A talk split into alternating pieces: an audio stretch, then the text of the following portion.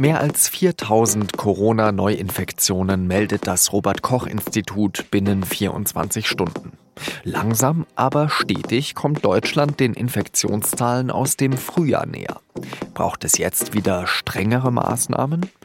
Darüber spreche ich mit der Wissenschaftsredakteurin Christina Kunkel. Sie hören auf den Punkt, den SZ-Nachrichten-Podcast. Ich bin Jean-Marie Magro und los geht es nach einer kurzen Werbung. Es gibt viele Gründe, nicht zum Arzt zu gehen. Zu fleißig? Zu leidig? Zu motzig? Zu rotzig? Aber nur eine Alternative. Zu Krü.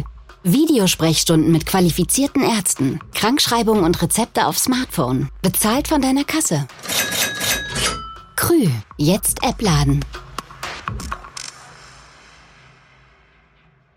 Deutschland ist im Vergleich zu anderen Ländern bisher ganz gut durch die Pandemie gekommen. Weniger als 10.000 Menschen sind hier bisher nachweislich wegen des SARS-Coronavirus-2-Erregers gestorben. In Frankreich, Italien und Spanien ist die Zahl jeweils mehr als dreimal so hoch.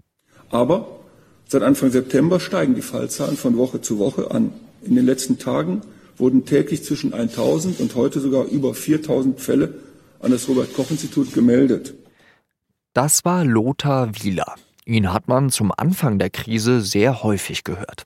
Damals gaben der Präsident des Robert Koch Instituts und seine Kolleginnen und Kollegen täglich ein Update. An diesem Donnerstag hat er sich zusammen mit dem Gesundheitsminister Jens Spahn zurückgemeldet und seine Laune könnte besser sein. Fazit, das Infektionsgeschehen nimmt in fast allen Regionen zu und das, meine Damen und Herren, das macht mir große Sorgen. Aber sind diese Sorgen berechtigt? Darüber spreche ich mit der Redakteurin aus dem SZ Wissen, Christina Kunkel. Christina, bei 4000 Neuinfektionen können wir da von einer zweiten Welle sprechen?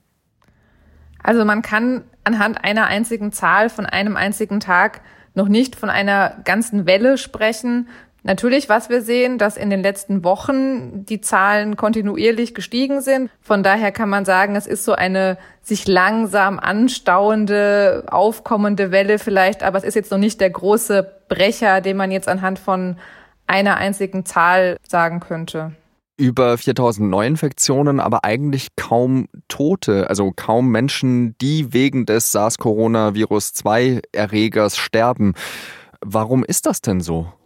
Naja, das ist ja jetzt eigentlich schon eine, eine Entwicklung, die wir schon länger beobachten, dass man sieht, okay, wir haben zwar wieder steigende Fallzahlen, aber momentan noch keinen deutlichen Anstieg der Todeszahlen und auch sagen muss, es gibt jetzt neue Zahlen, die wurden heute auch vom, vom RKI wieder bekannt gegeben, dass zum Beispiel in den letzten vier Wochen sich die Zahl der Menschen auf den Intensivstationen, die dort mit Corona behandelt werden, verdoppelt hat. Das heißt, im Moment sind es dort 470.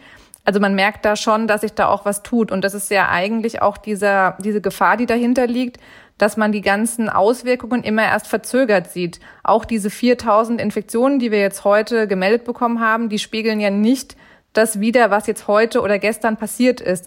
Diese Menschen haben sich vermutlich angesteckt vor 10 Tagen, 14 Tagen. Es gibt auf jeden Fall einen Anstieg und es gibt auch wieder einen Anstieg des Altersdurchschnitts. Das heißt, es stecken sich auch immer wieder mehr Menschen an, die älter sind. Und die haben natürlich auch ein höheres Risiko, dann schwer krank zu werden und am Ende auch zu sterben. Ich habe auch immer wieder gehört, dass der Donnerstag sowieso so einen statistischen Ausreißer darstellt. Also dass da komischerweise mehr Fälle gemeldet werden als an anderen Tagen. Ist dir das auch zu Ohren gekommen?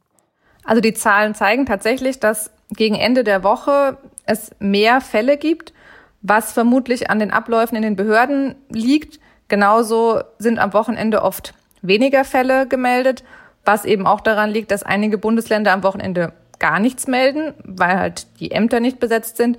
Deswegen darf man auch jetzt diese Zahl heute erstmal nicht zu sehr überbewerten, weil auch da, es kann immer mal wieder sein, dass es Meldeverzüge gab, dass irgendwas umgestellt wurde in den Systemen, dass es technische Probleme gab und dass da vielleicht noch was nachgetröpfelt kommt. Und man muss immer über mehrere Wochen schauen und muss dann eben sagen, okay, was sagen diese Zahlen, die wir heute haben, denn über das Geschehen vor 14 Tagen und was können sie uns vielleicht voraussagen, was uns in zwei oder drei oder vier Wochen erwartet? Im Sommer, da wurde ja immer wieder mit den Reiserückkehrern argumentiert, dass eben viele Leute das Virus aus dem Ausland, aus ihrem Urlaub zum Beispiel einschleppen würden. Dieser Effekt ist aber wahrscheinlich kleiner geworden, weil gerade nicht so viele Leute Urlaub machen. Wo infizieren sich denn so viele Menschen gerade? Was man auf jeden Fall sagen kann, die Leute stecken sich hauptsächlich im Moment an auf großen Feiern, auf privaten Feiern nicht im Einzelhandel, nicht beim Friseur, hat Jens Spahn heute auch nochmal betont und auch offenbar nicht sehr oft irgendwo in öffentlichen Verkehrsmitteln, sondern ganz klar die Infektionsherde sind private Feiern, sind Hochzeiten oder sind religiöse Zusammenkünfte, sind Dinge, wo sich einfach Menschen auf engem Raum treffen und eng zusammen sind und dann meistens auch ohne die nötigen Abstands- und Hygieneregeln einzuhalten brauchen wir dann strengere Regeln, um das Infektionsgeschehen einzudämmen?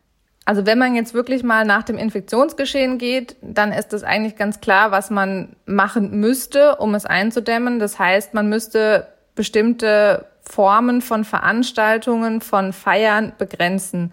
Das heißt, diese Schritte, die ja auch gemacht wurden, jetzt in einigen Städten zum Beispiel, wie auch jetzt vor zwei Wochen hier in München, als die Zahlen sehr hoch waren, dass man sagt, okay, man darf sich jetzt nicht mehr mit zehn Menschen treffen, sondern nur mit fünf oder man begrenzt private Feiern auf 25 Menschen in Innenräumen, was jetzt auch flächendeckend eingeführt wird, wenn eben dieser bestimmte Wert überschritten ist, diese 50 Fälle.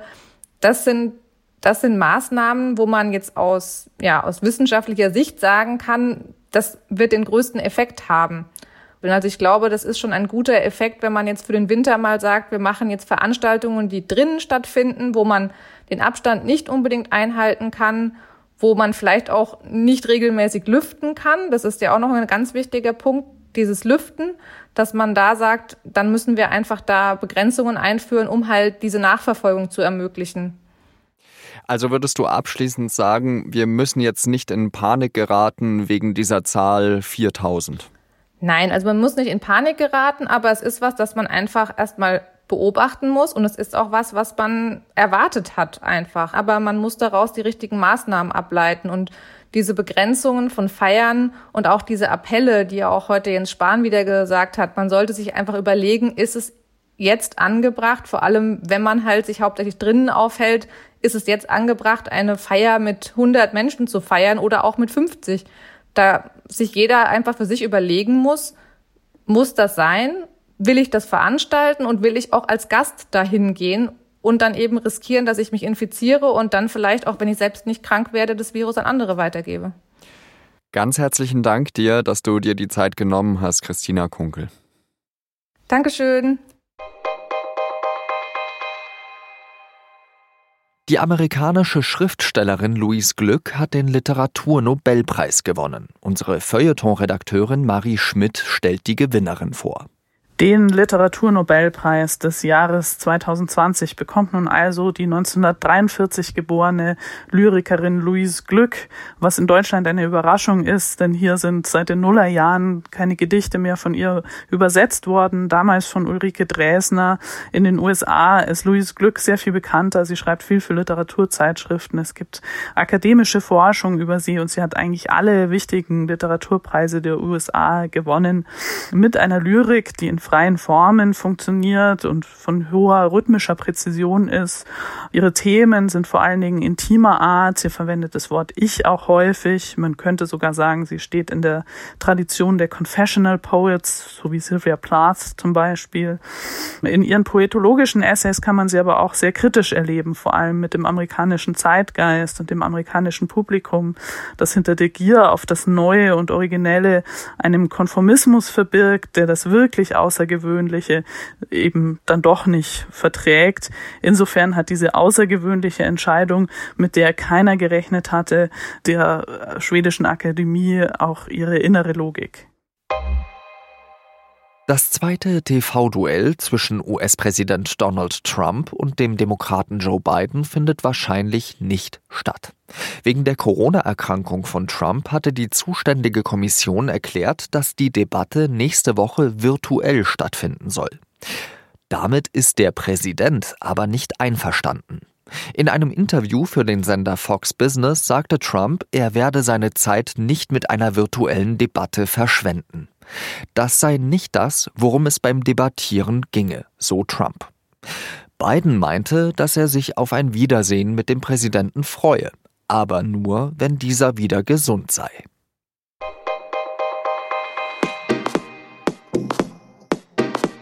Am 9. Oktober 2019 will die jüdische Gemeinde in Halle Yom Kippur, den höchsten jüdischen Feiertag, begehen. Dann aber versucht der schwer bewaffnete Stefan B. die Synagoge zu stürmen.